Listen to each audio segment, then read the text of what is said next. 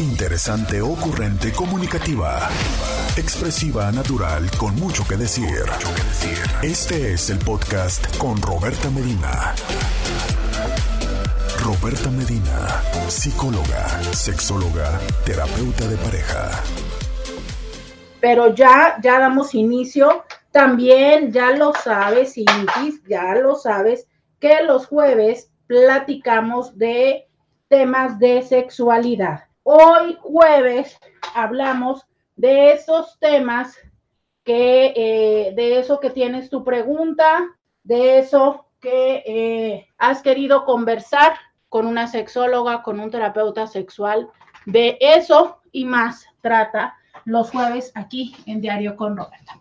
Y aquí estamos justo para platicar de un tema que eh, viene a mí porque se lo han preguntado a, un colega que también está en las redes sociales, quien ahorita está haciendo un análisis respecto al lenguaje corporal de, eh, Johnny Depp, de Amber Heard y de las personas que están participando de este juicio, quien es Adrián Salama.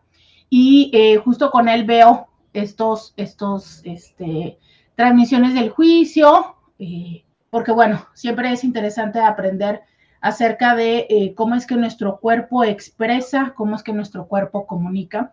Y él también tiene un espacio donde da respuestas a personas que tienen pues, dudas en temas de psicología. Y a él le preguntaron, básicamente la pregunta que le hacían es, eh, ¿cómo saber si soy asexual? ¿No? Con, con mi expareja pues la verdad es que no lo disfrutaba. Y entonces yo quiero saber si soy asexual.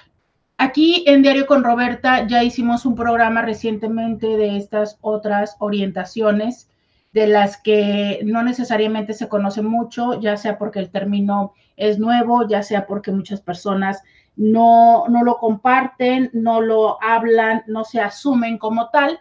Y entonces, eh, estas etiquetas, ¿no? Básicamente, estas etiquetas que, eh, que luego nosotros reconocemos que muchas veces lo vivimos, o sea, es la manera en la que nosotros nos experimentamos y nos relacionamos con las personas, pero que pues no tenemos ese nombre. O bien lo escuchamos y lo decimos, ah, mira, ya traen de moda otro nombre, pero tampoco entendemos qué es. Hoy quiero platicar contigo de la sexualidad y que me parece muy importante volver a tocarlo, no solo por la pregunta de esta persona y por la recomendación de este colega, sino por el hecho de que es verdaderamente un espacio, quisiera decirlo así, un espacio muy amplio donde cabemos muchas personas en la sexualidad, más en un momento de vida donde todo está tan tendiente o vierte o, va hacia lo importante del sexo, ¿sabes? En todos los espacios nos hablan y nos dicen, sí, más sexo, sí, la pasión, sí, si tú no quieres estar con tu pareja día y noche, es que estás mal, sí, hay que tener una vida sexual plena, ¿no? O sea, es así como ahora nos hablan de lo importante eh, de la onda fit, del comer bien, también pareciera que nos están diciendo, es que sí, tienes que hacer la cogición y la tienes que disfrutar y, tienes que querer siempre, ¿no? Porque es que si no quieres algo está mal en ti. Eh, partimos de la idea de que cuando alguien no lo vive, entre comillas, en plenitud, porque como, o sea, claro, es que nosotros lo estamos juzgando desde nuestras necesidades, ¿no? Pero entonces decimos, no, no, es que esa persona está traumada, Sí, ¿no? O sea, e, es que está traumada, por eso, por eso es que no le gusta el sexo. O es que tuvo una pareja que, eh, que se lo hizo mal. No, es que no ha conocido, ya sabes, no ha tenido una buena pareja. No, es que le hace falta eh, más para que se conozca y le pueda decir a la pareja lo que quiere. A ver, o sea, eh, si nos damos cuenta es que justo ahora estamos en otro momento de la sociedad donde estamos exigiendo, donde ya no es de nueva cuenta un proceso personal y de experiencia y de disfrute o de gozo. Es una parte donde, híjole, es que ahora si no quieres, si no disfrutas, si no tienes, estás mal. ¿Y qué pasa con las personas que ya sea por momentos de su vida o que desde que lo recuerda, el, el erotismo no es su hit, no es eh, así como lo que les super encante, super fascine hacia lo que quieran, hacia lo que vayan, hacia lo que viertan, ¿no? O sea, no es por ahí. Y entender que lamentablemente, desde que se popularizó esta palabra de trauma, luego a lo que no es como nosotros eh, lo sentimos o lo vivimos, le queremos aplicar esta palabra, ¿no? Es como, ah, claro, es que seguro algo te pasó, eh, seguro es que estás eh, traumado, seguro es que estás traumada y entonces, bueno, eso es el punto, ¿no? Esa es la explicación. Creo que tendríamos que entender que hay personas que de verdad no es que hayan tenido una experiencia desagradable, una experiencia negativa, es que eh, son personas que simplemente pueden experimentarse desde un lugar distinto y, y vivirse así. Y entonces quizá tendríamos que empezar por hablar acerca de las preferencias o las orientaciones eróticas. Em, el día de hoy vas a escuchar muchos, pero muchos, muchos términos, muchas palabras de las cuales eh, algunas de ellas puede que no te hagan sentido o que de repente, aunque ya te he hablado de ellas, no recuerdes el término pero también vas a escuchar que a veces, incluso entre los mismos sexólogos, hay discordancias. Yo te voy a platicar el día de hoy como desde las diferentes escuelas, desde las diferentes posturas, con la intención de que hagas un proceso crítico personal de entendimiento de ello y pues bueno, finalmente te quedes con la denominación que más te, más te vaya contigo. Empecemos por identificar esto de si es una preferencia o si es una orientación. Eh, entre los sexólogos hay diferentes grupos que plantean, eh, uno de ellos llamarle preferencia y otros de ellos llamarles orientación. Quienes les quieren llamar o quienes les llaman preferencia, eh, dicen que es porque se refiere a con quien yo, a fin de cuentas, prefiero vincularme, ya sea desde lo erótico, desde lo emocional, ¿no? Quienes proponen la palabra orientación hacen una crítica argumentando que eh, quizá a la mirada la parte de la preferencia se reduce al hacerlo o no hacerlo, pero no así a la elección. O sea, yo puedo elegir participar activamente de vincularme afectiva o eróticamente con alguien, eso sí lo elijo, pero no es una parte de elección el hecho de decir, ah, yo decido, yo prefiero que me gusten los hombres o prefiero que me gusten las mujeres. ¿Sabes? O sea, es simplemente algo que se descubre. Y aquí es donde siempre me gusta hacer ese ejercicio y eh, porque quiero empezar a escucharles a ustedes, quiero que me digan ¿A qué edad es que ustedes identificaron quién les atraía? O sea, ¿en qué edad fue la primera vez que tú sentiste que un niño o una niña te gustaba en la vida? Ponme la edad, dime a lo mejor como yo recuerdas en qué grado de la escuela estabas, pero ¿cuándo fue esa primera vez? ¿No? O sea, ¿en qué momento eh, descubriste que era alguien, que era Pedro, que era Juan, que era Marta, que era Laura, la que eh, hacía eh, palpitar tu corazón. Y entonces estas personas, mientras ustedes me escriben, dicen, a ver, no, o sea, es que esto no es algo que yo prefiera, no es como cuando vas y eliges a la, a la, a la nevería, ¿no? El de, uy, este, pues como nada más me voy a comer una bolita de nieve y me gusta de chocolate, de vainilla y de fresa, Mm, pero nada más voy a escoger una porque nada más me alcanza para una, eh, o porque mi mamá me dijo que nada más podía comprar una, entonces pues prefiero la de chocolate. Eso sí es una preferencia, porque es un proceso de elección, ¿sabes? Un, un proceso de decisión. Y entonces las otras personas dicen, a ver, no, sea, las personas no es que lo prefieran, no es que lo elijan, no es que un día se sienten y digan, ok, yo digo que es más fácil relacionarse con hombres y entonces por eso me van a gustar los hombres. Yo digo que eh, pues las mujeres son más bonitas, no, bueno, ya eso ya sería una atracción. Yo digo que entonces me van a gustar las, no, no va por ahí, Miren, alguien me comparte acá en Instagram y me dice seis años. Exacto, seis años estás más o menos como en primero de primaria, ¿cierto? O sea, es más o menos en el kinder, más o menos en la primaria. Creo que también coincide con el proceso de socialización, si te das cuenta. Y es cuando empiezas a encontrar otros seres humanos, llámese hombres o mujeres, que en su caso y en esa edad le decimos niño o niña, y dices esto, mm, mm", ¿no? Y entonces quieres estar más con este niño o niña, eh, se te hace bonito y bonita, cuando llega a la escuela eh, quieres salir corriendo para verle, o, sientes como algo en tu cuerpito y dices tú, mmm.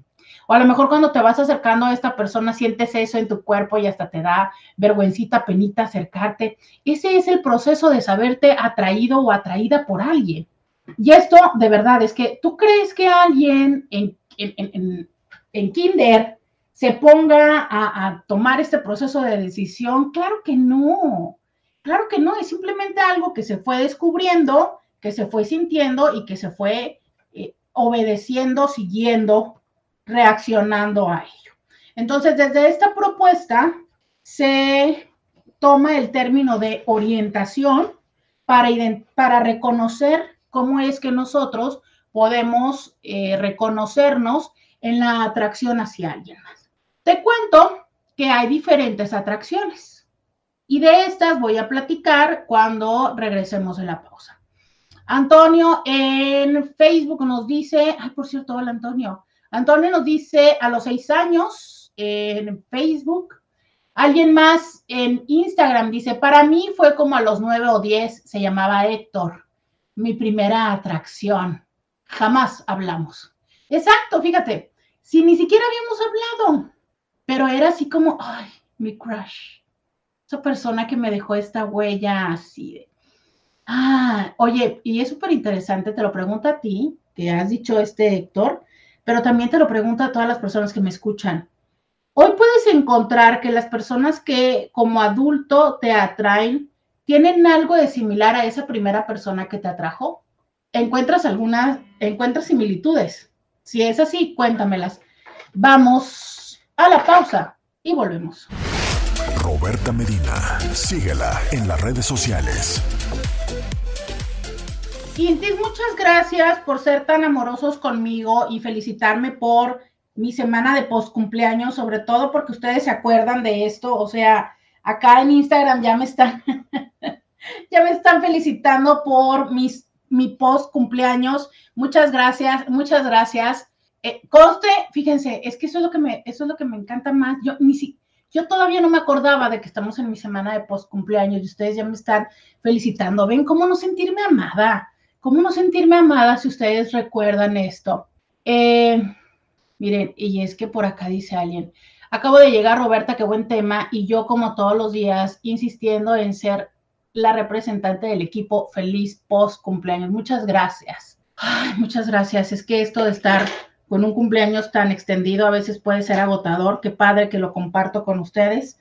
Muy, muy padre. Eh, muchas gracias. Oigan, ¿qué regalo creen que me dio la ciudad? Que hoy amanecí sin un servicio. ¿Qué creen que me cortaron, en Díganme, ¿qué creen que me cortaron? ¿Cuál, ¿Cuál, creen que fue mi regalo del día de hoy? Vamos a ver si latinan. Vamos a ver si latinan cuál fue el regalo. Hoy amanecí sin un servicio. ¿Cuál creen que me cortaron?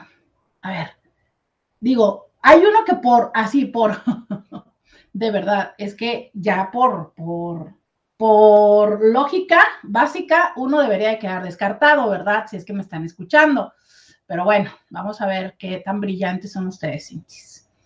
Entonces, eh, leo estos comentarios que me dicen por acá. Em, en el kinder, un niño que se llamaba, un niño que se llama José Francisco. Me encanta, me encanta, este, me encanta José Francisco. A ver, ¿cómo se llamó el primer niño que me gustó a mí? Mm, que yo me acuerdo de otra cosa. Fíjense que, bueno, pues ya, ¿verdad? Ya que estamos aquí. Dice, y toda la primaria estuve enamorada de un niño que se llamaba Oscar. Ay, es que Oscar es sexy el nombre, ¿no? ¿no? Oscar. Em, yo no me acuerdo cómo se llamaba el primer niño que me gustaba, pero lo que sí me acuerdo, ya sabes, es que me. Qué tontería, pero miren, fíjense lo que me acuerdo. Me acuerdo que me gustaba un niño que estaba en kinder, cuando yo estaba en kinder, en tercera de kinder, y eh, toma la que, como yo siempre fui de las niñas altas, no se rían, no se rían, yo fui alta, yo era la más alta del grupo hasta quinto de primaria, pero yo era de las más altas siempre. Y entonces, este, cuando nos, cuando nos hacen en pareja, ¿no? Eh, era para bailar, eh, yo creo que era el Día de las Madres, y yo creo que era el jarabe, era no, em, sí, sí era el jarabe tapatío, sí era el jarabe tapatío, sí. Es que nos ponen en parejas para bailar el jarabe tapatío, y pues como yo era de las altas, me tocó con él, porque él era de los altos.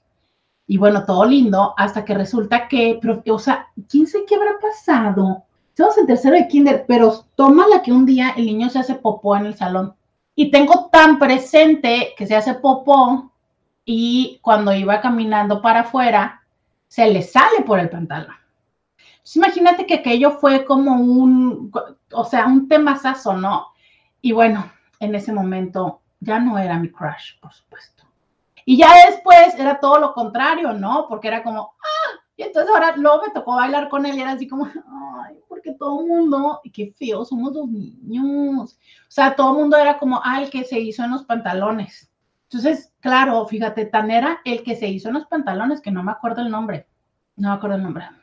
Claro que podríamos decir que el jardín de niños era el corazón. este, pero yo me imagino que en un jardín de niños, pues todos los niños, ¿no? O sea, en cada generación hay un niño que se hace pipí un niño que se hace popó, lo digo. Pero sí, sí recuerdo mucho eso. Y ya, es lo primero que recuerdo. Es lo que recuerdo del primer hombre. Fíjense, lo que recuerdo del, del primer hombre que me gustó, que la cagó.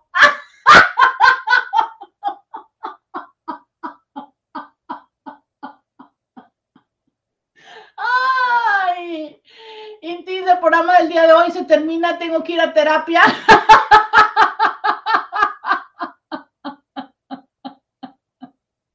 Acabo de entender por qué estoy soltera, Intis, este, tengo que ir a resolver el insight que acabo de tener, este, el programa se termina. Ay, qué fuerte. Lo que uno, lo que, lo que uno descubre cuando está intentando que la otra gente hable y te balconea, ¿no?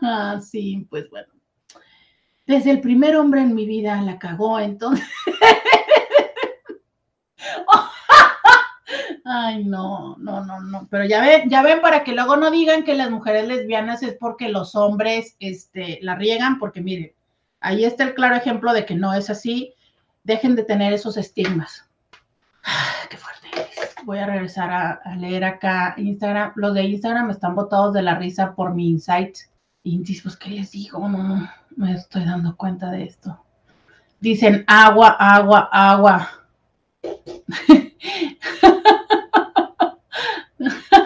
Dicen agua, agua. No, fíjense que hubo una chica que de volada lo atinó, pero miren, me encanta porque alguien dice, este, el agua o el gas, dice luz, agua o teléfono o posible gas. No, pues ya no. Digo, pues si no echan es Juana, no, y, ya ven, eso no es adivinarle.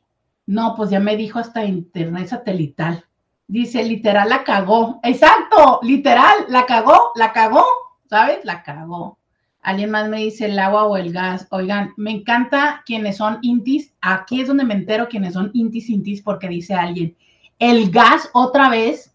Exacto, me volvieron a cortar el gas. Intis, esto está ya, o sea, decidí que hoy me voy a ir a pelear a la compañía de gas. Estoy, no entiendo ¿Por qué me cortan el gas cada dos meses si está domiciliado? O sea, si está domiciliado, tendrían que no cortarme el gas, ¿estás de acuerdo? Ah, bueno, pues me lo cortan y tengo que pagar reconexión y yo no entiendo por qué, si está domiciliado. Entonces, efectivamente, el día de hoy no tengo gas, Intis, me tocó bañarme con lo que quedaba de agua caliente. Ay, si mañana no me baño, usted disculpe porque ya está haciendo frío. Y este, dice alguien, me ganaron, yo pensé que era el gas, sí, ya saben, ¿Qué es, Inti? ¿La tercera, cuarta vez que me cortan el gas? Ya estuvo, ¿no? Siempre hay que pagar reconexión y durar varios días bañándose con agua fría. Entonces, ¿y cómo creen que me di cuenta? No pude desayunar mi huevito. O sea que hoy no desayuné intis y por supuesto, ya lo saben, tengo antojo de comer huevito. Regresemos a donde estaban. Regresemos, ya terminamos la pausa de que me cortaron el gas para que se ríen de mí una vez más, pero sí me bañé ¿eh? y eh, con el primer hombre que, que me gustó. Ay, no, dice alguien. ¿Qué tal que te dice alguien que ese niño que se cagó es mi esposo y la sigue cagando?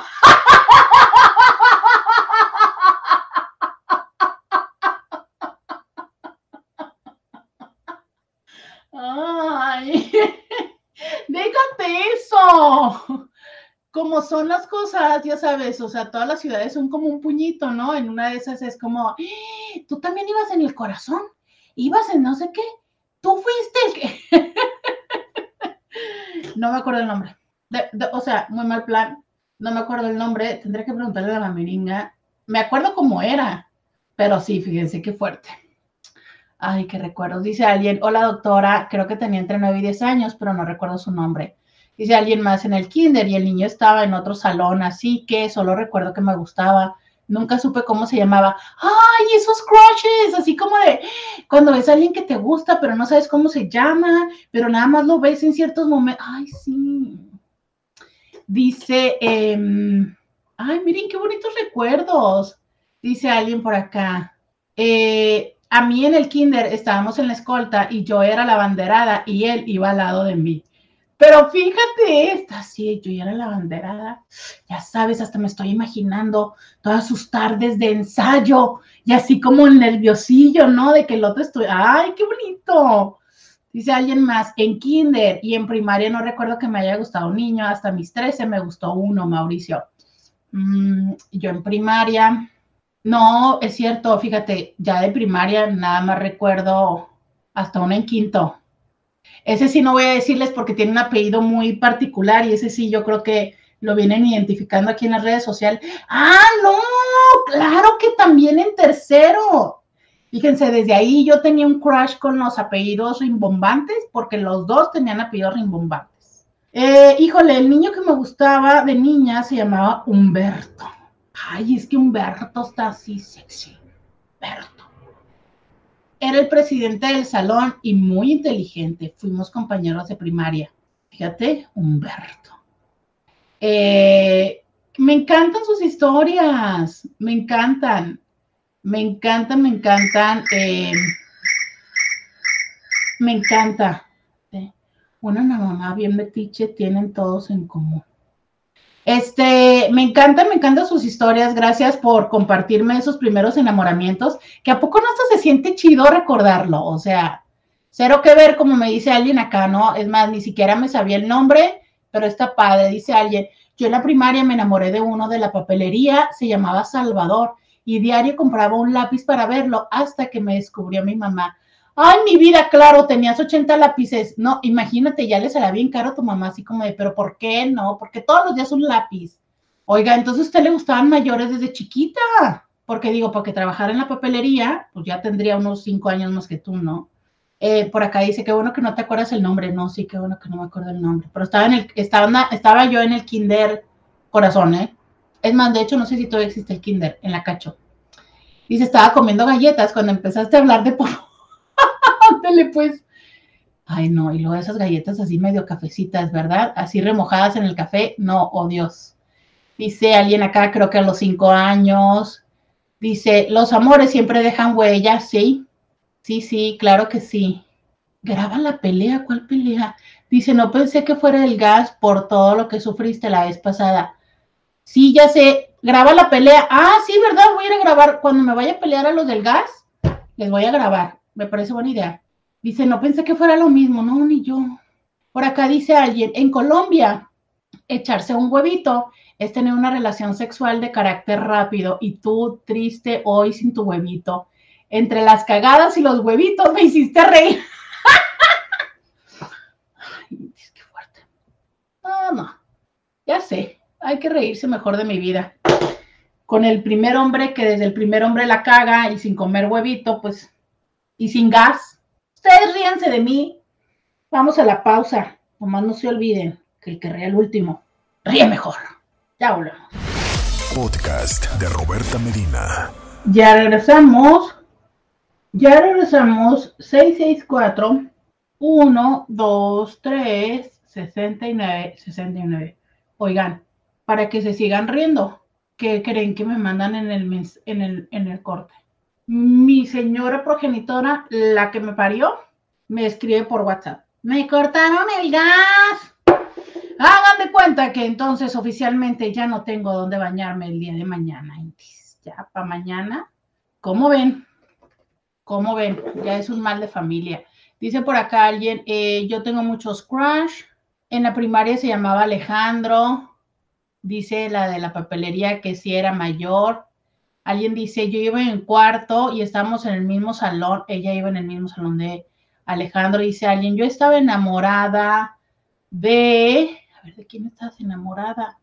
Me cuenten los chismes a la mitad, oigan, que me dejan. Yo estaba enamorada, no supe de quién se enamoró. Dice Ángela, te queremos, Roberta. Muchas gracias, gracias, gracias. Muchas gracias a Reina que me regaló una insignia acá en Instagram. Eh, a todos los que eh, ponen me gusta, a todos los que ponen me, comparten, muchísimas gracias. Así nos ayudan a que este tipo de información llegue a más personas, pero sobre todo a todos los que ponen moneditas, eh, calcamonías y todo esto. Gracias, de verdad, gracias por ese aporte económico que eh, me hace sentir, ¿cómo decir? Me hace sentir correspondida por ustedes. Muchas gracias. Eh, dice alguien, buen día, doctora Roberta, ¿cómo no recordar a ese niño llamado Pedro? Nos gustaba ver juntos las caricaturas. Era un vecinito. Después, jamás supe de él. Y gracias por recordarnos esos momentos de infancia. Bendiciones. Oye, ese Pedro, no, ¿qué va? O sea, ver caricaturas, ya, pero ve la ternura, o sea, ella está enamorada de Pedro y lo significativo era ver las caricaturas. ¿Tú crees que a esa edad uno dice, ay, ¿por qué me gusta Pedro y no Juan? No, no, o sea, simplemente algún día descubres que tu corazoncito hace tuntún, que, que tu panza sientes eso que luego le dicen maripositas, que ya saben que me encanta ser este la villana del cuento y decirles que no son maripositas, que es ansiedad, pero claro, o sea, uno simplemente lo siente. Dice por acá, y aparte yo le platicaba todo lo que sentía por Salvador a la que atendía ahí y al final supe que era su esposa. No, qué vergüenza. No, no, qué vergüenza, qué vergüenza, qué, qué, vergüenza, qué vergüenza, qué vergüenza, qué vergüenza. ¿Cuántos años tenías? Ya ven esta Inti que dice que ella le compraba un lápiz todos los días a Salvador al de la papelería porque estaba enamorada de él, hasta que su mamá un día la descubrió pero imagínate, ternurita, ella llegaba y le contaba a la chica de la papelería que estaba enamorada de Salvador y era la esposa. Sí, ¿no? Y claro, me imagino que la esposa decía, ay, ternurita, tú sigue comprándome el lápiz. Yo espero, ¿verdad? Si era una mujer inteligente, porque ya veo que, pues en una de esas a Salvador lo tundían de, ya ves tú, hasta las niñas, hasta las niñas se enamoran, es que siempre ha sido así. Ay, no, pero imagínate qué bochorno el día que te descubres que a la que has, eh, es tu confidente, resulta que ñaca será la esposa del otro. Qué fuerte, qué fuerte, qué fuerte. Manda muchísimas eh, caritas de, de carcajada y luego dice, a mí me encantaba un niño en el kinder, no recuerdo su nombre, pero era piel canela con ojos verdes, siempre peinadito de lado, lo recuerdo muy bien y para mi sorpresa, nos tocó encabezar el desfile del 16 de septiembre, los dos de charritos y tenemos una foto agarrados de la mano. Fue lo máximo para mí. Ahí me di cuenta que me atraían mucho los niños y guapos. ¿Ves? O sea, fíjate esto, o sea, fíjate el nivel de detalle de ella. Piel canela con ojos verdes, siempre peinadito de lado. ¿Sabes? O sea, son esas cosas que carajo, es que simplemente un día dices tú, mmm, como Pepe Le Pew, se te ponen los ojos de corazoncito, todo el mundo alrededor se da cuenta, menos tú, ¿sabes? Yo recuerdo muy bien eh, a mi hermano, eh, es que, híjole, como hay cosas que de niño, ¿no? Ya no les puedo dar más detalles porque lo voy a balconear, pero yo recuerdo muy bien a mi hermano cuando iba al kinder y recuerdo su proceso, ¿sabes? Con, las niñas, lo recuerdo, pues. Eh, claro, es que nosotros nos damos cuenta por fuera, porque pues son niños y son evidentes, pero nosotros también lo recordamos, que es ese simple momento en el que lo sientes. Ese es el lugar desde el cual las personas dicen, es que eso no debería ser llamado preferencia. Leo este mensaje, dice, yo tenía un vecino que se llamaba Shema y me encantaba jugar con él. Era mayor y me encantaba jugar teléfono descompuesto. ¡Beso! No, claro, pues es que el teléfono es descompuesto, te le tienes que acercar, ya sabes, así ay, no, se te acerca y te habla al oído. Ay, ay, ay, es que es tan chido cuando te gusta a alguien. es tan chido cuando tienes como ese crush, ¿no? Y entonces vamos a jugar, o sea, así como de, sí, sí, sí, ¿a qué quieren jugar? Al teléfono descompuesto, claro, ¿no? Y claro, casualmente ya corrías y te le ponías a un lado para que entonces el otro fuera y te pasara el mensaje así. Y entonces sentías que todos, ay, ay, ay, no, sí, genial, fascinante. Después de tantos recuerdos de la infancia, regresemos a la época actual. Regresemos a esos momentos en los que los hombres la siguen cagando, pero de otra forma. Oiga, pero entonces, ese es el punto, ¿no? Dice por acá, sí, sí. Entonces, ese es el punto, es, en un momento descubres, simplemente descubres quién te atrae y dices tú, quiero, me gusta. Y desde ese lugar que hoy se reconoce que hay muchas atracciones. No, espérenme, tengo que leer esta última parte. No puedo retomar la clase porque tengo que leer esto que dice. Sí, fue un impacto para mí y sí, la esposa fue inteligente, me supo llevar para que no me le acercara y después me compró todos los lápices. ¡Ay, mi vida, qué bonita señora! Qué bonita señora, ¿eh? Porque fíjate, eh, qué bonita señora en el hecho de, a ver, no le voy a, aunque me convenga, no voy a generarle algo a esta niña, eh, como la mantengo como un poquito a la distancia, sí. Oye, pero ¿cuántos años tenías tú, Celina? Quiero saber cuántos años tenías. Em, qué bonita, ¿no? La señora. Y sabes que esta parte de después comprarle los lápices como una manera de compensar, resarcir y cerrar el ciclo, ¿no? Sí, porque pues también, o sea, supo llevarla como para que no se intenciara con el marido, pero tampoco le puso un alto, ¿no? O sea, porque, a ver, es que también pudo haber sido, dice, yo tenía como nueve o diez años. Eh, porque también pudo haber sido como desde un principio de, ah, sí, pues es mi marido. Bueno, habría que ver, ¿no? O sea, cómo fue la comunicación. Si era como literal para sacar ventaja, venderle los lápices, o a lo mejor si fue como desde una manera, a lo mejor un poco más tierna, de irle diciendo, sabes que mira, por ahí no va, mija, por ahí no va. Y ahora de grande los vi y nos saludamos. ¡Ah! ¡Qué vergüenza! O qué ternura, ¿no? También puede ser, o sea, por un lado puede ser qué vergüenza, pero también por el otro lado podría ser como qué ternura de, ay, mira, y los años pasaron. Eh, dice alguien, yo tenía un crush con el niño de mi salón desde primero de primaria en tercero, me animé a darle una carta que me rompió en la cara delante de todos sus amigos. Fue muy vergonzoso. Para la graduación de sexto nos tocó bailar juntos y me pidió perdón y me dijo que en realidad siempre le gusté. Un niño súper pulcro, con sus zapatos lustrados, su cabello impecable y siempre llevaba con él un pañuelo blanco. Fue mi máximo y se llamaba Alan. Ay, qué fuerte. O, o sea, a ver, es que sí entiendo el proceso de reparación, entiendo el cómo da vueltas la vida, entiendo que obvio pudo haber sido como una sensación así como de, ah, ¿no? O sea, al final eh, bailamos juntos, eh, él me dijo que yo siempre le gusté y a lo mejor se sanó todo esto. Oye, pero es que en el lapso entre me rompes la cara, eh, me rompes la, la carta en la cara y me llega a tocar bailar contigo y entonces da la pro, o sea, yo simplemente me imagino que cuando estás ahí y sabes que el morrito te ha roto la, carta en la cara y lo dice la maestra, fulana te toca con Alan, a ser así como, no. Y bueno, eventualmente pues va sucediendo que se da este eh, proceso donde ya te dice eso y a lo mejor te dice, ah, mmm, no sé. Por acá dice, así me pasa en el camión pasajeros que van con el chisme a todo dar y se bajan antes que yo.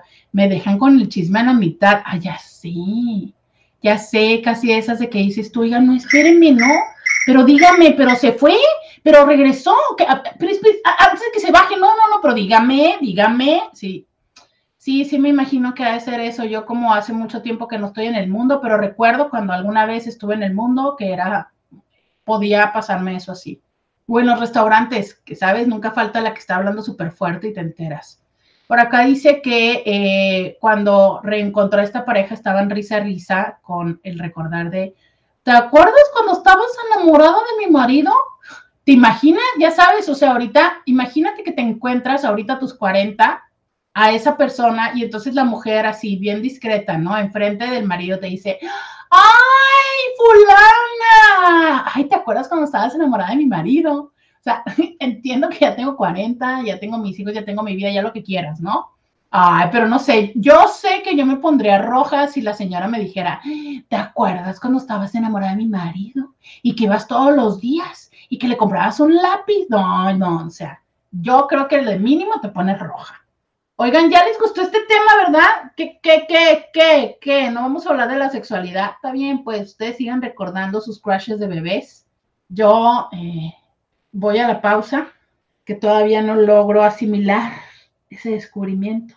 Es más, ya quiero encontrarlo, porque él es el culpable de mi vida. Vamos a la pausa y volvemos. Roberta Medina, síguela en las redes sociales Ya regresamos, 664-123-6969 es el WhatsApp en el que recibo tus mensajes de audio, de texto. Te agradezco y te doy la bienvenida a esta segunda hora de Diario con Roberta. Soy Roberta Medina, soy psicóloga, sexóloga, terapeuta sexual, terapeuta de parejas, terapeuta de familia. De lunes a viernes, la INTI con la que platicas temas de la vida, del amor y del sexo. De 11 a 1 estoy aquí, respondo tus mensajes, respondo tus preguntas y después de la una estoy en la consulta privada. Si tú quieres una consulta personalizada, entonces me puedes encontrar en el 664-681-1993. Ahí con gusto puedo atenderte y resolver todas tus dudas por vía Zoom. Dice alguien, hola Roberta, aquí van dos niñas que todos los días, aquí vivían dos niñas que todos los días llegaban y me preguntaban por mi esposo, ellas como de 6 y 8 años. Ahora ya son casadas las dos y ni lo pelan, pero en ese tiempo su mamá les decía que yo les iba a desgreñar por voladas y mi esposo ni en cuenta. ¿Es en serio? O sea, tenían 6 y 8 años. A ver, mándame una foto de tu esposo. Y si puedes, entonces, ¿no? O sea, ahí es que y es que cuando uno tiene un crush, pues es un crush, o sea, pero bueno, esto de ya, ya iban y ya iban, ¿sabes? Este, a preguntar. Dice, ah, yo sí quiero saber sobre asexualidad, es un tema que nunca he investigado ni nada, pero se me haría interesante saber más y más porque viene de ti. Eh, sí, ya iré, ya iré, eh, dice alguien a ver el esposo, ya iré a ese tema, pero mientras mándenme la foto del esposo, por favor. Entonces, bueno, mm, básicamente una persona asexual es una persona que no experimenta atracción sexual hacia otras personas. Miren, estamos acostumbrados a pensar que en términos de eh, orientación sexual es homosexual, que es aquella persona que se siente atraída hacia personas de su mismo sexo. Hoy por hoy también otro tema es, hablamos de atracción genérica no necesariamente atracción sexual, esto ya se los he comentado en varias ocasiones. ¿Por qué? Porque la atracción sexual se referiría hacia el sexo. Recordemos que el sexo son estas características físicas de las personas. Y usualmente nosotros no es que nos enamoremos de las características físicas de las personas, nosotros nos enamoramos de lo que vemos de las personas. O sea, esta construcción de mujer o de hombre, independientemente de si hay una vulva o un pene, ¿no? Ordinariamente pasa un tiempo de aquí a que nos demos cuenta si hay una vulva o un pene. digo ordinariamente porque sabemos que hoy por hoy muchas de las interacciones son en el mismo día que te conoces. Pero finalmente es de lo que convives, de lo que te enamoras, con quien te relacionas, es con el hombre o la mujer que la otra persona es. Y entonces, desde ahí que la propuesta sea atracción genérica, no atracción sexual. Hay quienes hablan acerca, y precisamente en consideración a las personas asexuales, que entonces deberíamos de hablar de otras formas de atracción. Pero a ver, regreso desde la parte básica que es atracción sexual o orientación sexual o eh, orientación genérica. Em, entonces, usualmente nos han dicho homo a las personas iguales, hetero cuando es hacia, la hacia una persona eh, de, un sexo o un género distinto. Y vi a las personas que son, ah, que se sienten atraídas a ambos. Pero entonces hay quien plantea, o quienes lo plantean así como tal, que hay una cuarta, que es la A. A es sin o privación de. Entonces, que hay asexuales, que son simplemente estas personas que no se sienten atraídas hacia otra persona. Y entonces dirías tú, bueno, ¿cómo bueno, ok, son personas que no, que su que, que lo que les mueve no es involucrarse sexualmente con alguien. Esto no es el celibato, que es importante hacer la diferenciación. ¿Qué es el celibato? Es un voto, es una convicción, es un compromiso que alguna persona decide tomar y decir, yo no me voy a involucrar sexualmente con nadie, ya sea por un tema mm, religioso, por un tema ideológico, pero es un proceso de decisiones. Yo llego a un momento en mi vida en el que digo no más, ya sea porque decido esperarme a consolidar el vínculo por alguna, este, alguna sociedad, alguna religión, por lo que sea, pero yo digo no. Las personas asexuales no es un momento donde digan no, es simplemente no hay. Mira, em, empiezo con los, con los temas como un poco más complejos, ¿no? A ver, por ejemplo, estoy segura que en este momento todas las personas que me están escuchando pueden estar en un lugar diferente. Pero hablemos de hambre y antojo, ¿no? O sea, es tener hambre es una eh, propuesta biológica. O sea, hay una parte de tu cuerpo que te dice, tengo hambre, dame de comer. O sea, hay, hay una necesidad biológica como tal que te dice, dame de comer. ¿Qué tiene que ver con que se me bajó el azúcar, con que ya necesito este combustible, con lo que sea, pero hay hambre. El hambre es diferente al antojo. O sea, puedes no tener hambre y que se te antoje algo. ¿Por qué? Porque de repente dices tú, ay, con este calor, este, no sé, habrá que quienes dicen, con este calor, un clamatito, ay, con este calor quiero una nieve típica indis con este frío, ¿qué piensas tú? Hay un chocolatito caliente con un pan, ¿no? Este clima de, de frío es de chocolatito. Y ahí vamos con el pan y el chocolatito. Si está haciendo calor, ¡ay! el, clamato, la cheve, la nieve, el raspado. Eso es antojo. Pero a ver, vale, es que no hay alguien que cuando tiene hambre diga, mmm, tengo hambre, dame un raspado. Digo, obviamente es que tienes hambre, tienes calor y a lo mejor estás contando las calorías, entonces, bueno, por ahí, ¿sabes? Pero sí entendemos esta diferenciación entre, ah, dice alguien, frío, café con pan, claro, o sea, puede ser eh, café, pero es que yo lo imaginaba como esto de las 6, 8 de la noche que dices tú, hay un chocolatito. Eso es, entonces, hay una parte que sí eh, evoca, que sí tiene que ver, que sí con la reproducción, que sí con el, equilibrio fisiológico, pero no hay este antojo, o sea, no son muy antojadizos. Y entonces desde ahí hay quienes son menos antojadizos o quienes no tienen antojo, porque no lo tienen, ¿sabes? Porque, porque no, no, no va por ahí. Eh, por acá dice, también he escuchado de casos de personas asexuales que lo son totalmente, es decir, tampoco hay con ellos mismos, ni siquiera hay autosatisfacción, masturbación, onanismo o como le quieras llamar.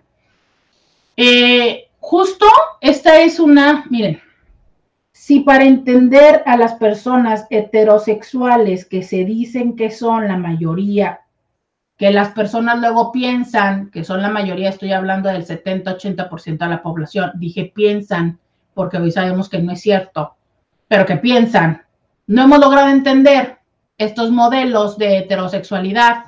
Obvio que todavía no tenemos, ¿sabes? Em, todavía no tenemos esta parte de em, el entendimiento respecto a algo que se sabe, mira, nada más para que te orientes en estadística, que entre el 1 y el 6% de la población son asexuales.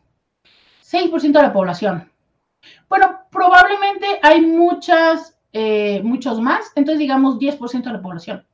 Obvio que, o sea, no, tenemos todavía el conocimiento a profundidad para poder entender, pero cierto es que se sabe que, por ejemplo, hay personas asexuales para quienes el proceso del el autoerotismo es un proceso como, más bien como funcional, como algo que haces porque pues es parte de lo habitual, como literal, podría decir, ajá, como ir al baño, es parte de lo funcional. Pero incluso, fíjate, lo interesante es que cuando se hace una investigación más a profundidad de los testimonios, porque hoy por hoy estamos en esta primera fase de empezar a aprender en función de testimonios de personas que comparten, muchos de ellos hablan acerca de cómo es que sus fantasías no son en función de otras personas. Sus fantasías a veces son en función de consigo mismos o de la sensorialidad o incluso... Eh, es simplemente una parte como de estimulación directa, física, ¿sabes? Es ahí donde viene el antojo. O sea, hay personas que, eh, no sé, van y ven a otras personas y se sabrosean. Tengo una persona eh, en, consulta que me habla acerca de cómo le es complicado ir al gimnasio, porque está en este proceso de ir al gimnasio por, eh, porque le viene bien emocionalmente, ¿no? Para liberar la ansiedad porque se está enfocando también en construir su cuerpo como un eh, objetivo de vida, pero que le es muy complicado porque en el gimnasio, pues hay muchas mujeres y les ve las nalgas y entonces verle las nalgas le distrae, porque no nada más es que la distrae de voltear la cara, sino la distrae hacia el proceso de la fantasía y demás. Bueno, una persona que es alguna de las formas de asexual, asexualidad que ya voy a explicarles, pues de verdad puede pasar las mejores nalgas, las mejores tetas, la mejor persona enfrente y es como, ok, hay quienes pueden en esto, como les decía, como desde una parte de las atracciones que reconocemos que hay diferentes atracciones, decir, ay, qué bonitas nalgas, güey. O sea, híjole, qué bien se le ven los pantalones, mira la curva, ¿no? Ya sabes, por ejemplo, me puedo imaginar en el gimnasio con estos leggings que se popularizaron en TikTok, que tienen la raya que se mete en medio de la nalga, que por supuesto es como, la verdad, seamos honestos, pero no son para todos los cuerpos, aunque sí, ya sé que desde el body positive tenemos que decir que sí, son para todos los cuerpos, pero bueno, digamos que hay glúteos que se les ve más, este, excitante.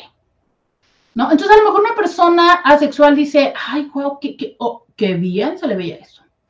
Oye, qué bonitos, qué, qué, bonitos senos tiene, ¿no? pero desde una parte de reconocer como, como su belleza estética, pero no desde la parte de, ¡ay, qué ricas tetas! Sí podemos ver esta diferencia. Eso es eh, este tipo de atracción estética, que es ese deseo de apreciar la apariencia de alguien, pero como si fuera una obra de arte, pues como quien ve algo que reconoce la belleza, la armonía, lo estético, ¿no? Desde la literal definición de estética, pero que no hay ante ello un deseo erótico. O sea, vaya, es que no me las quiero saborear, no las quiero tocar, no las quiero sentir. No, es como de, wow. Voy a poner un muy mal ejemplo. Pero, por ejemplo, hay bolsas de marca que yo las veo y digo, qué padre están, y entiendo su estética y todo, pero la verdad no se me antoja. O sea, yo no me veo en la vida pagando 30 mil dólares por una bolsa que me va a dar el mismo servicio que otra. O sea, es, la veo y digo, wow, ¿no? Está chido el diseño, está chida la propuesta, tan, tan. Algo así. O puedes ir a una obra, literal, ver una obra y decir, qué padre está esa obra, qué padre está ese cuadro, pero no, no es que mueras por tenerlo en tu casa y que sea tuyo. Así es. Sé que les puede sonar muy bobo, pero entendamos, esta es una forma de atracción, que es la atracción estética. Regreso para platicarte cuatro formas más de atracción que hay para ir eh, descifrando, desenmarañando esto que se llama asexualidad. Vamos a la pausa y volvemos. Podcast de Roberta Medina. Ya regresamos. Estamos el día de hoy platicando acerca de la asexualidad. Entonces, decimos que eh, hay diferentes formas de atracción. Obvio, esta atracción que es la sexual, ¿no? Que es ahí sí el deseo de tener relaciones eh, eróticas, sexuales con alguien. Esto creo que no hay mayor duda, ¿no? Es como, te veo, se me antoja, quiero, ven para acá, tú, ¿sabes? Así. Ahora, eh, está, por ejemplo, eh, la atracción romántica, que es esto de el enamoramiento, el deseo de tener una relación sentimental con alguien específico. ¿Sabes? O sea, es yo quiero, yo busco estar contigo, quiero pasar tiempo contigo, o sea, eh, desarrollo amor para ti crece mi amor hacia ti. Y es aquí donde luego empezamos con temas complejos porque el querer coger con alguien no es lo mismo a amar a alguien. Y yo puedo amar a alguien, pero puedo no desear coger con alguien. Y ahí es donde las parejas tienen un cierto problema que vienen frecuentemente a consulta conmigo porque es, es que si me amara, quisiera estar conmigo, no, te ama, o sea, sí te ama. Es más, sí le atraes, pero no hay esta parte de deseo. Y ahí es donde tenemos que identificar por qué no hay deseo. O bien, claro, puedes desear estar con alguien y no quererle amarle, que es, por ejemplo, un tema recurrente en la infidelidad, cuando alguna persona dice, es que fue puro sexo, y la otra persona dice, no, ni madres, no pudo haber sido sexo, porque no hay sexo sin amor. No, no, no, claro que sí hay sexo sin amor. Está la atracción sensual, que su nombre lo dice, sensual, que tiene que ver con lo sensorial.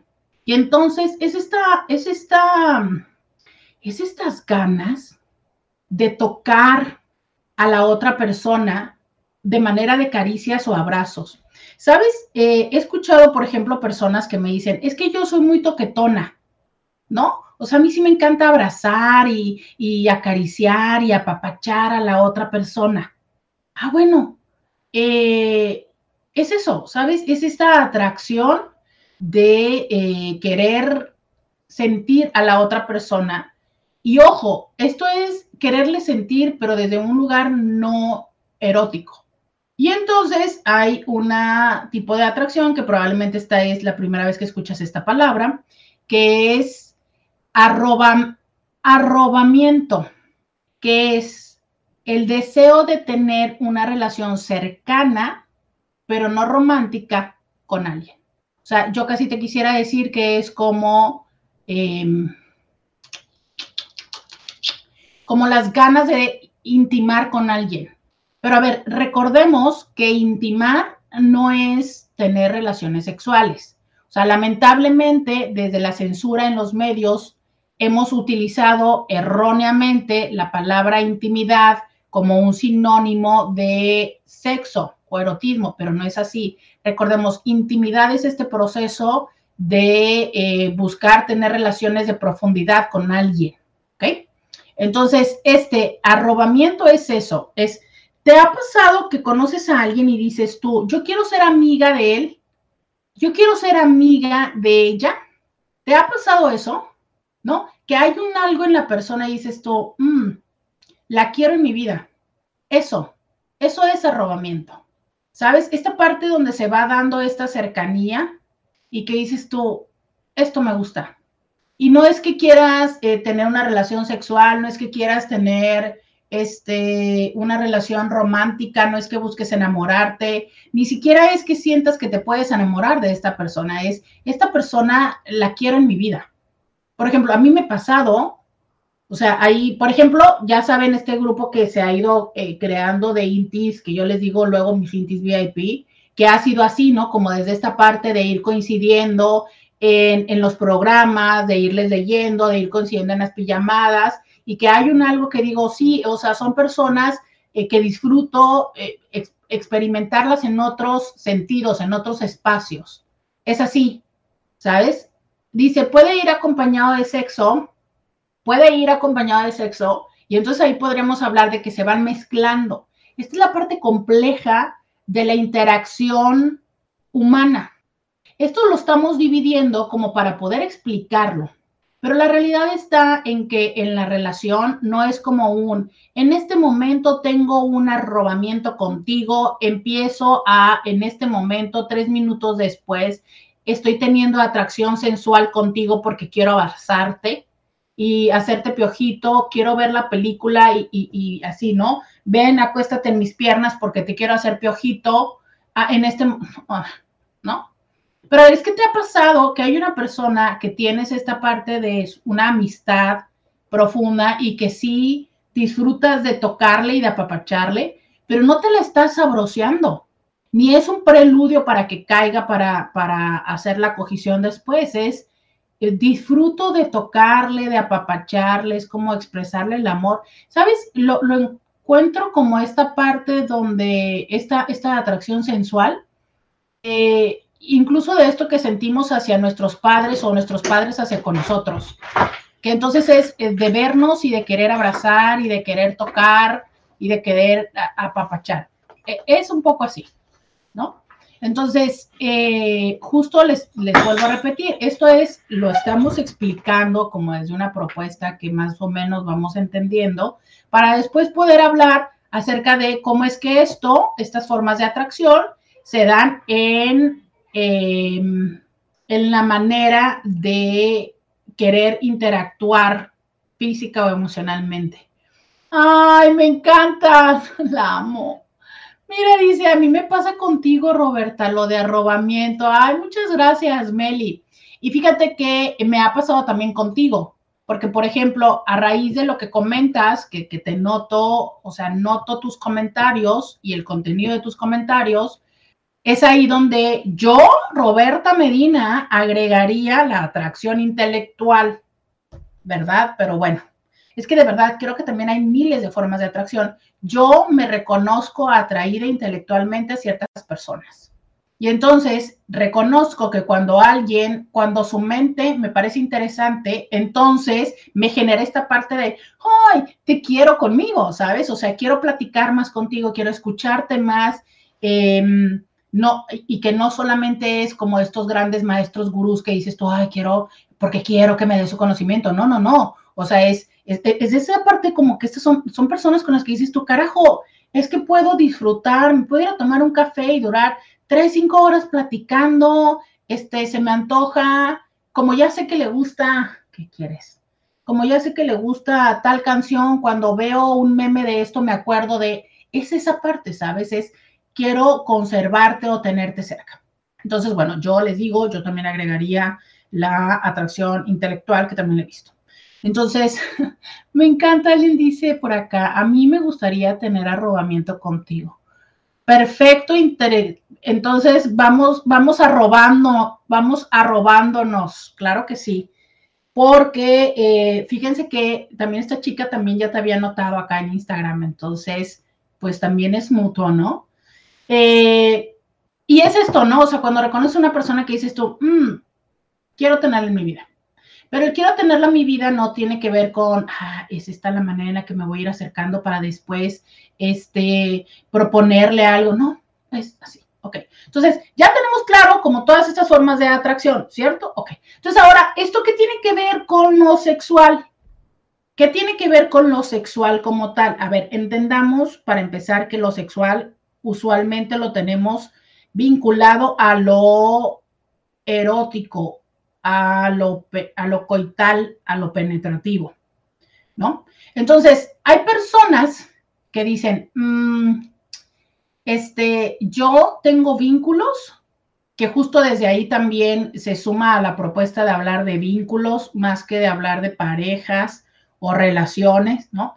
yo tengo vínculos con, con personas, pero pues estos vínculos no incluyen líbido o no incluyen la intencionalidad de practicar eh, un encuentro erótico o no hay una excitación al respecto o no hay un enamoramiento, ¿sabes? O no existe esta pasión, pero, pero existe esto, es, eh, me es una persona significativa, me es un vínculo, me es algo importante.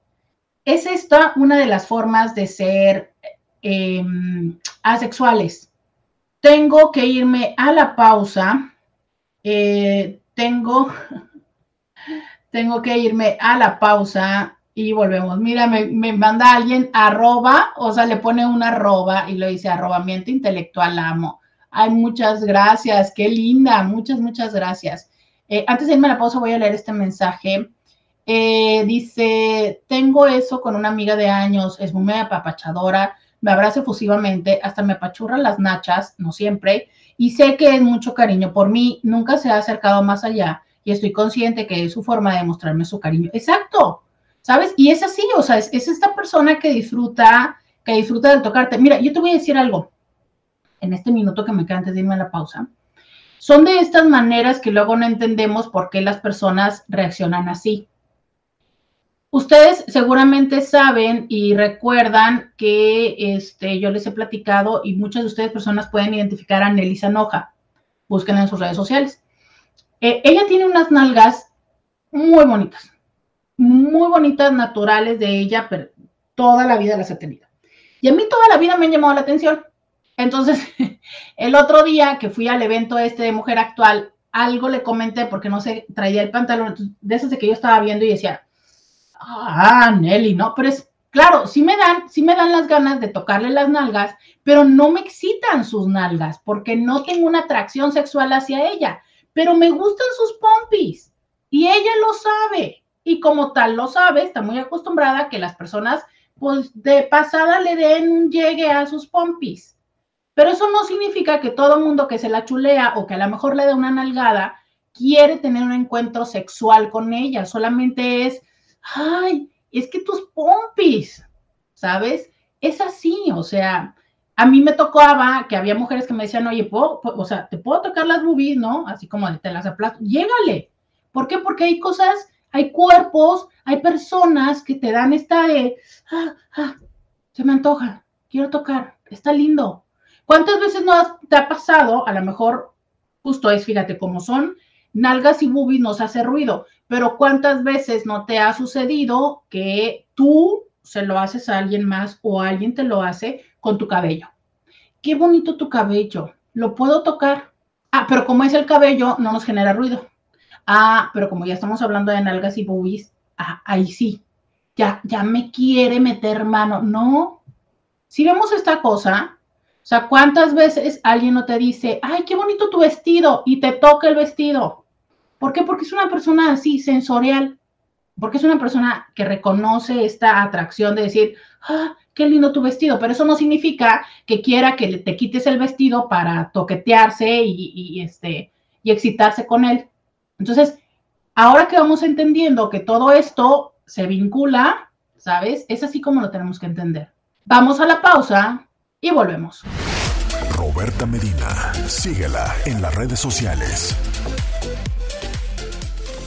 Eh, dice por acá, eh, bueno, dice alguien que le ha pasado con el cabello rizado a otras personas más con el rizada como ella, y estábamos hablando, por ejemplo, ahorita eh, de, cómo es que muchas de las veces, ahora que estamos a través de las redes sociales, puedes identificar y reconocer cómo una persona eh, vive, puedes identificar cuerpos que te son atractivos, ¿no? Y que yo les decía que a mí más que serme atractivas estos cuerpos por las figuras o por el sexo, es, me gusta mucho ver cuando alguien disfruta de su cuerpo. O sea, cuando veo, por ejemplo, mujeres eh, debo decir que sí, creo que son más mujeres, eh, que, que, que, que, igual, independientemente de sus formas y de su peso, disfrutan su cuerpo y, no sé, este, se toman fotografías en ropa, que, que van y compran ropa o que están haciendo diferentes cosas,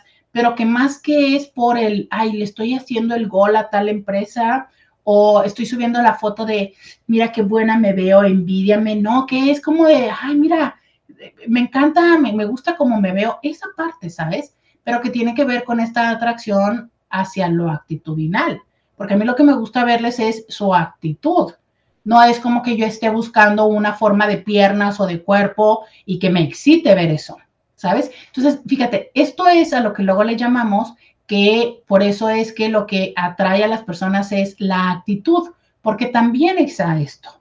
Entonces, eh, regresando a este punto donde yo iba explicándoles, entonces, ¿qué son las personas asexuales? A, voy a explicarles antes, para quedar un poquito más claro, lo que es la parte o lo que se le conoce como grisexualidad.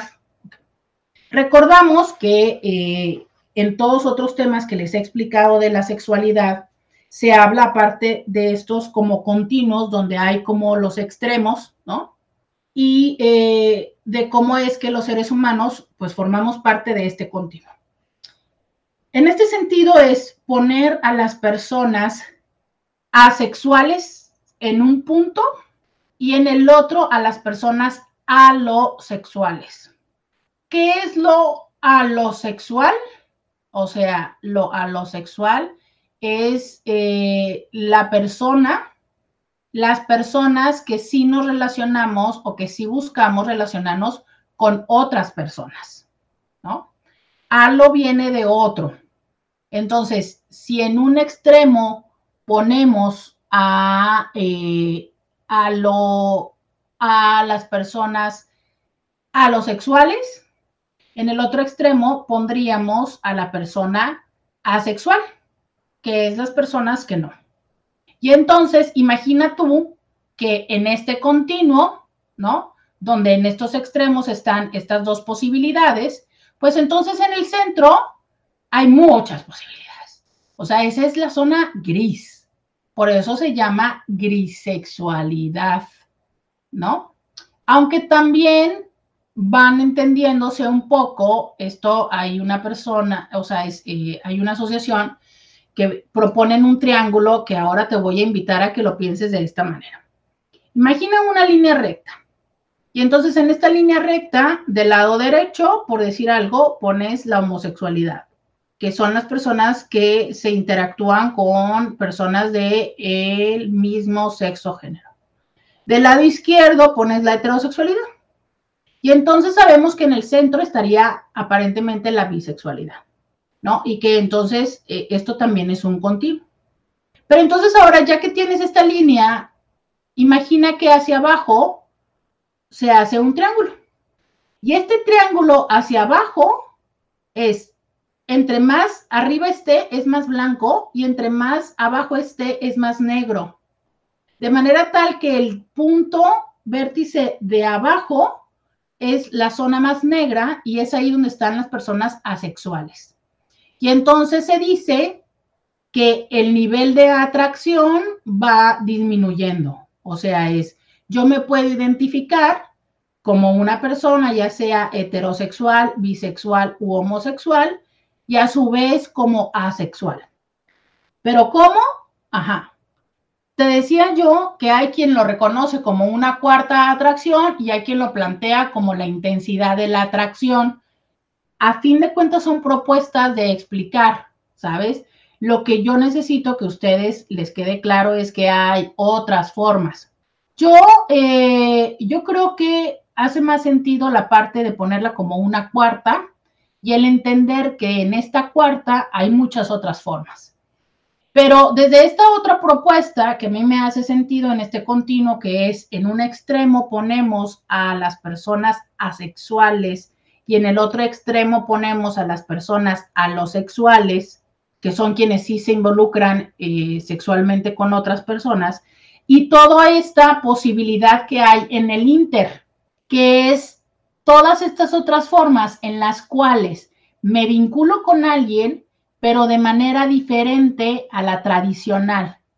Y ahí es donde, eh, donde viene todas estas formas que yo les había platicado hace no mucho de, por ejemplo, la, eh, la demisexualidad, la este, fraisexualidad, que ahora mismo se las vuelvo a contar. Pero, ¿qué es entonces la grisexualidad? Es una persona que experimenta atracción sexual hacia otras personas, pero solo bajo unas eh, limitadas y específicas circunstancias u ocasiones.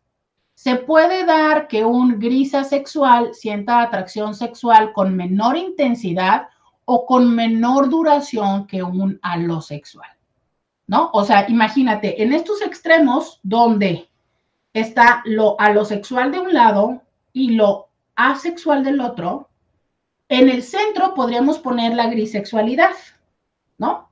Y entonces podríamos decir que este espectro da estas otras opciones. ¿Cuáles? Ya te las digo. Entonces, decimos que, por ejemplo, los grisexuales usualmente no experimentan atracción sexual, pero a veces sí, a veces sí las tienen. Eh, a veces eh, lo tienen, pero como con un impulso sexual bajo, o sea, no es su hit, es como solo de manera eventual. A veces eh, lo tienen, pero no es lo suficientemente fuerte como para actuar en ello. O sea, es como se me antoja, pero hasta ahí, ¿no?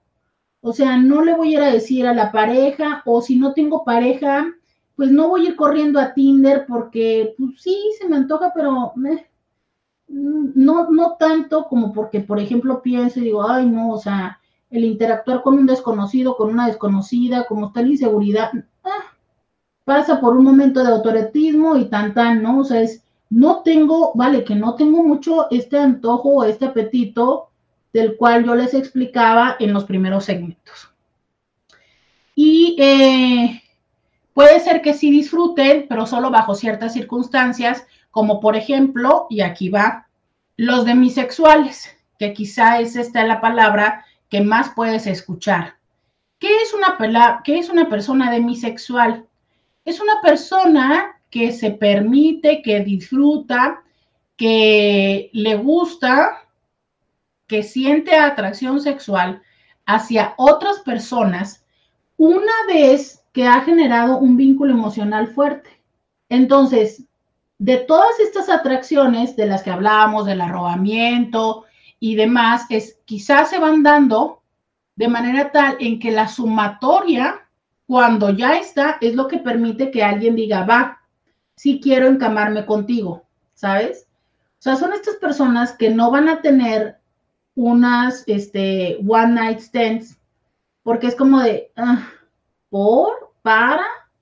Pues si ni te conozco, o sea, sí estarás muy guapo, estarás muy guapa, pero es como de, o sea, no, eso no me va.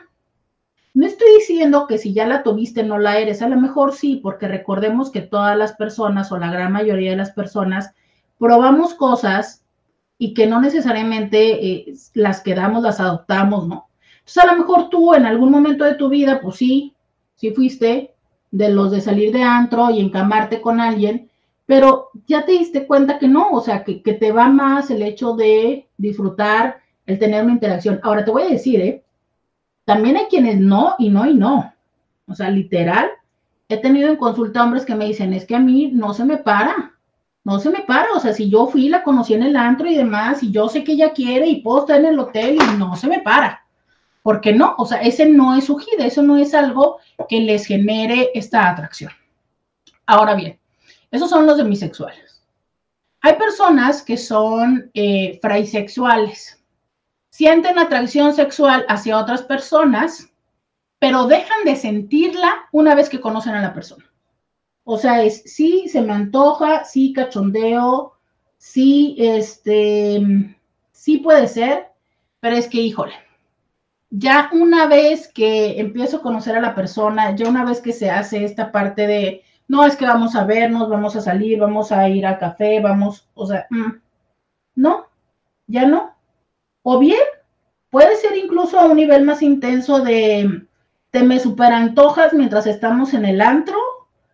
A lo mejor incluso hay esta posible primera vez, este, o abrazo y, y, y mayugada, pero, híjole, esto de nos cambiamos, nos damos el teléfono y nos vemos después como, mm, No, no, por ahí no va.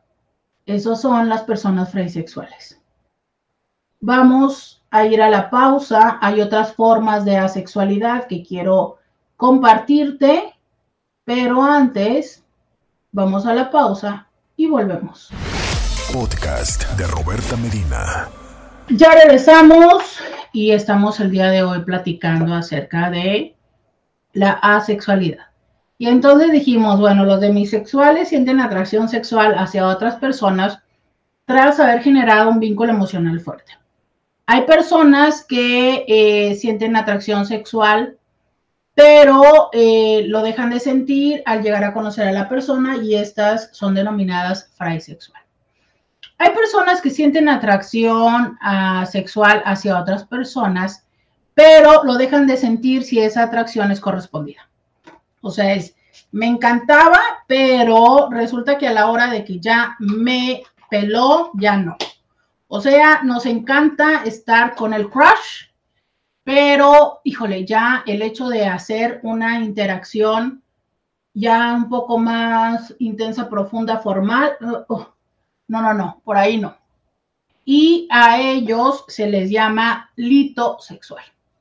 Hay otra que es la reciprosexual, que es eh, siento atracción sexual hacia otras personas, solo cuando esta atracción es correspondida.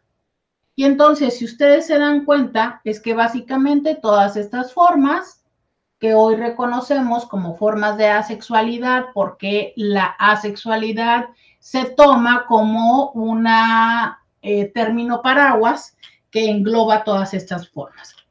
Pero básicamente, si tú te das cuenta, ¿no?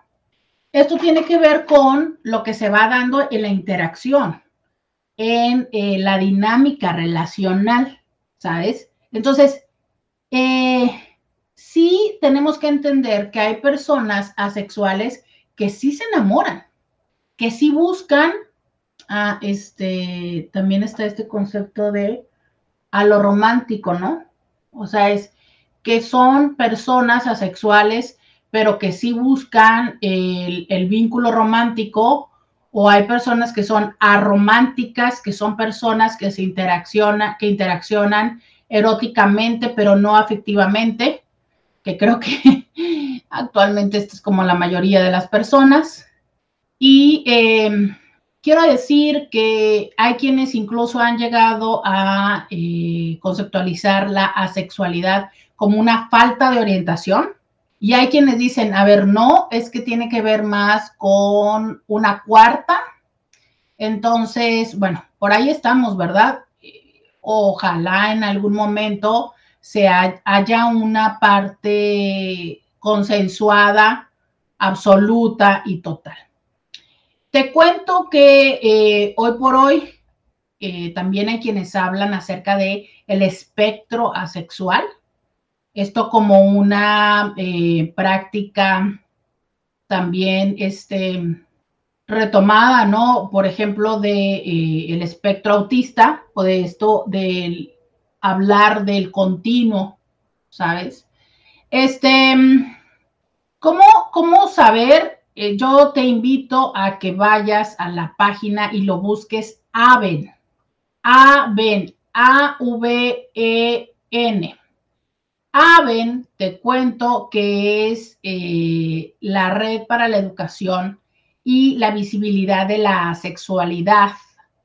Eh, también ellos en su página tienen una AVEN Wiki o Asexualpedia, que tiene eh, la, la, forma como si fuera wiki, Wikipedia, pero es sobre la sexualidad. Entonces vas a encontrar artículos, vas a encontrar cuestionarios, eh, vas a encontrar muchos testimonios que te permitan darte cuenta de si es que esto es algo que resuene en ti.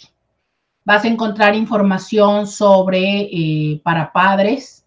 Esto es si tu hijo te ha dicho, ¿sabes?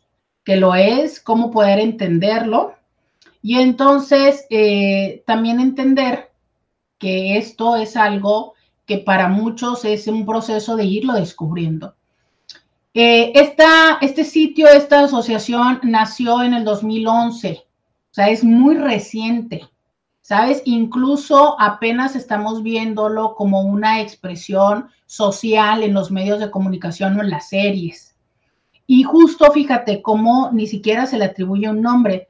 ¿Tú recuerdas a este personaje que yo me encanta, Sheldon, en la serie de Big Bang? Que es una serie donde él evidentemente no tiene como un tema acá sexual hacia su pareja, aunque llega un momento en el que va desarrollando, sí, el apego emocional, sí, eh, las ganas de estar con ella, de, como pareja, pero no, o sea, es como no le fluye, ¿no? No le fluye. Y hay episodios incluso dedicados a eso y que nos parecen graciosos, pero que puede, este, para la otra persona ser muy inquietante. Entonces, eh, esta es una de las partes complejas. Cuando nosotros no nos hemos dado la tarea de identificar y reconocer si es que lo somos, que más que el que tengas que portar la bandera, que esta bandera nace en el 2010 y eh, justo con la intención de poder reconocer a la comunidad asexual, este, y que la bandera consiste en cuatro franjas horizontales iguales. El negro es por la asexualidad, el gris es por la grisexualidad o la demisexualidad, el blanco es por la sexualidad y el lila es por la comunidad. Entonces, cuando tú veas una bandera negra, gris, blanco y eh, morado, es respecto a la bandera de los asexuales.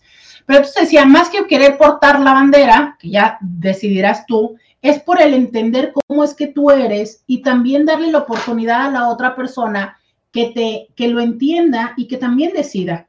Porque si bien es cierto, decimos que las personas asexuales podrían involucrarse eróticamente con alguien bajo ciertas circunstancias. ¿Qué pasa cuando estas circunstancias no nos son claras o no te son claras ni a ti y por consecuencia tampoco a tu pareja? Entonces, hay personas asexuales que están en esta eh, grisexualidad, ¿no? Donde entonces reconocen que hay ciertas características que a lo mejor son demisexuales y lo que necesitan es tener un vínculo fuerte, pero entonces cuando el vínculo no está fuerte, no está esta parte del deseo, o bien que, este, que tienen menos antojo y menos apetito que las personas comunes y que entonces empieza o se genera más un problema de disritmia entre la pareja.